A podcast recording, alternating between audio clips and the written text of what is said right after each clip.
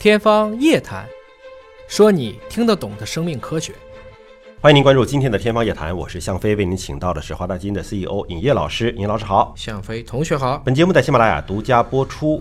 我们今天关注的是《Nature》杂志的子刊啊，有一个实锤的报道了，就是肠道菌群的这种生物的刺激，它导致的这个免疫系统的反应啊，它可以来对抗癌症。那相当于是调节我们消化道当中的一些菌群的比例。那么就间接的就影响到了一个对抗肿瘤了。哎，我们以前说过，你我们用的好多的你吃进去的这些食物，嗯，都是你肠道微生物的培养基，嗯，它的次生代谢产物才可能被你所吸收。所以我们今天也发现了，嗯药物是食物的一种嘛，对，所以肠道菌群一定也会去影响。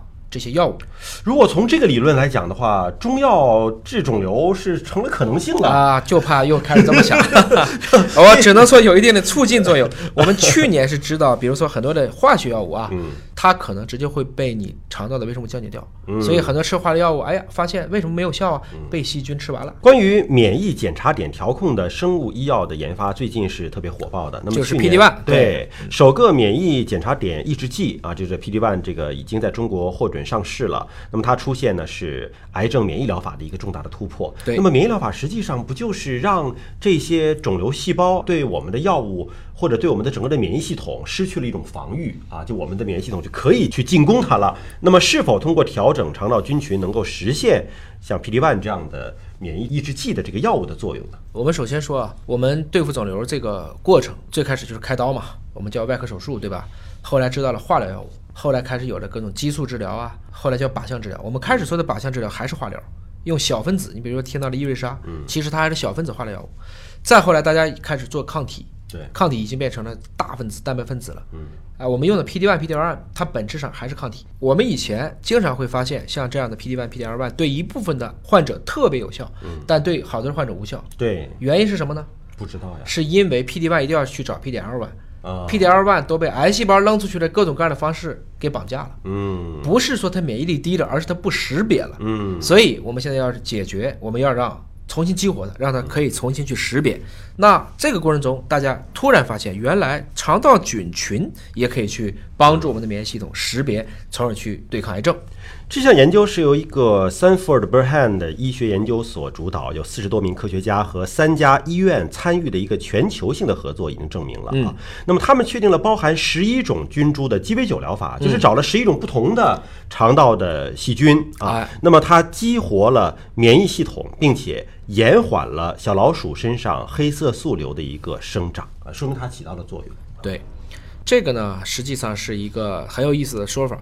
大家呢，其实已经看见了免疫治疗的未来的这种很好的一个可能性。但是大家呢，其实并不知道到底有多少个可能会影响的因素，所以这次呢，他也特别选择了我们叫鸡尾酒疗法。那什么是鸡尾酒疗法呢？就是说综合各种因素打群架。对，可以这么理解。可以这么理解。我们当年和大一去治疗艾滋病的时候，就用了三周以上的抗病毒药物对它进行围攻，就让你最后不知道往哪去变异了。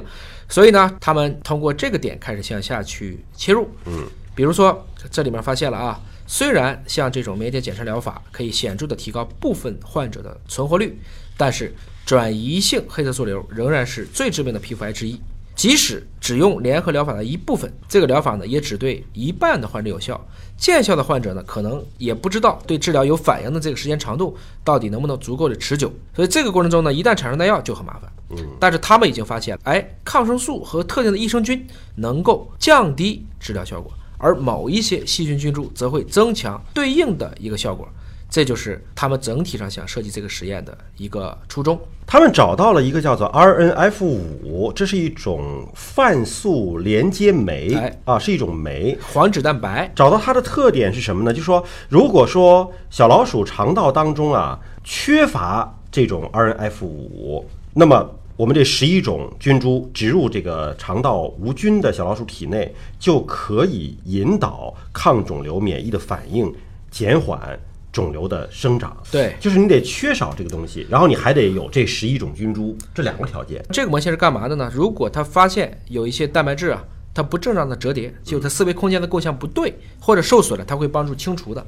所以，我们今天还看不见老鼠成病态的时候，但是我们在分子上已经知道了，它可能迟早要出问题。嗯，它低了就说明它不能够去清除这些未被正确折叠的蛋白。过一段时间，它可能就有一些病态出来了。所以呢，你会发现啊，用这种缺乏了 RF 五的小鼠啊，它如果免疫系统是健全的，嗯，同时肠道微生物组也是健全的，嗯，这个时候它就能抑制黑色素瘤的这个生长。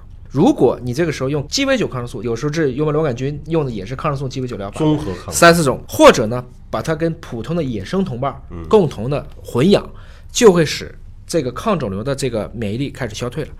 这就表明肠道微生物在遏制这些小鼠的黑色素瘤的过程中起了一个重要的作用。这里面还提到了一点啊，科学家说呢，考虑到外泌体在抑制免疫疗法当中的重要意义，那么将来呢，它有望成为研究人员们的一个关注的热点。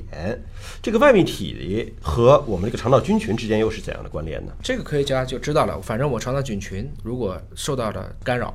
包括用抗生素去打击它，嗯，一旦它肠道菌群失衡，它就可能不能够很好的去对抗肿瘤，嗯，所以它正确的识别出来了，它缺了十一种关键的菌，这就是可以用这十一种菌去调节它。外泌体是我们说的，在很多转移性黑色素瘤，嗯，癌症的转移有的时候不是细胞先动的，嗯，是癌症会扔一个邮包，这个邮包就相当于细菌扔指令一样，叫外泌体，传递信息，不光是传递信息，嗯，干扰 PDL1，嗯，使得我们的 PD1 找不到靶标，嗯。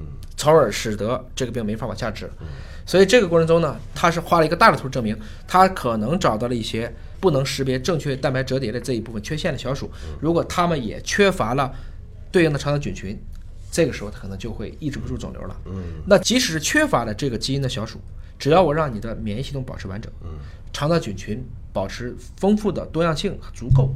也没有问题，嗯，所以他是从这个角度来论证的这个问题。所以未来在肿瘤的治疗方向上，除了说免疫疗法之外，很可能还有一个肠道菌群的鸡尾酒疗法，就让你肠道菌群要尽可能的符合我们实验室所提出的这种有效的方案啊。对，所以反过来讲，大家也看见了，用抗生素可能会影响。至少在免疫疗法当中的疗效，对这个时候大家也要去充分的平衡好两者之间的关系。但是还是要提醒大家，这篇研究尽管是有了很大的一个进步啊，一个进展，但它毕竟是在小鼠身上做的实验，离人体的应用呢呢还是有距离的，也提醒您注意。下期节目时间我们再会。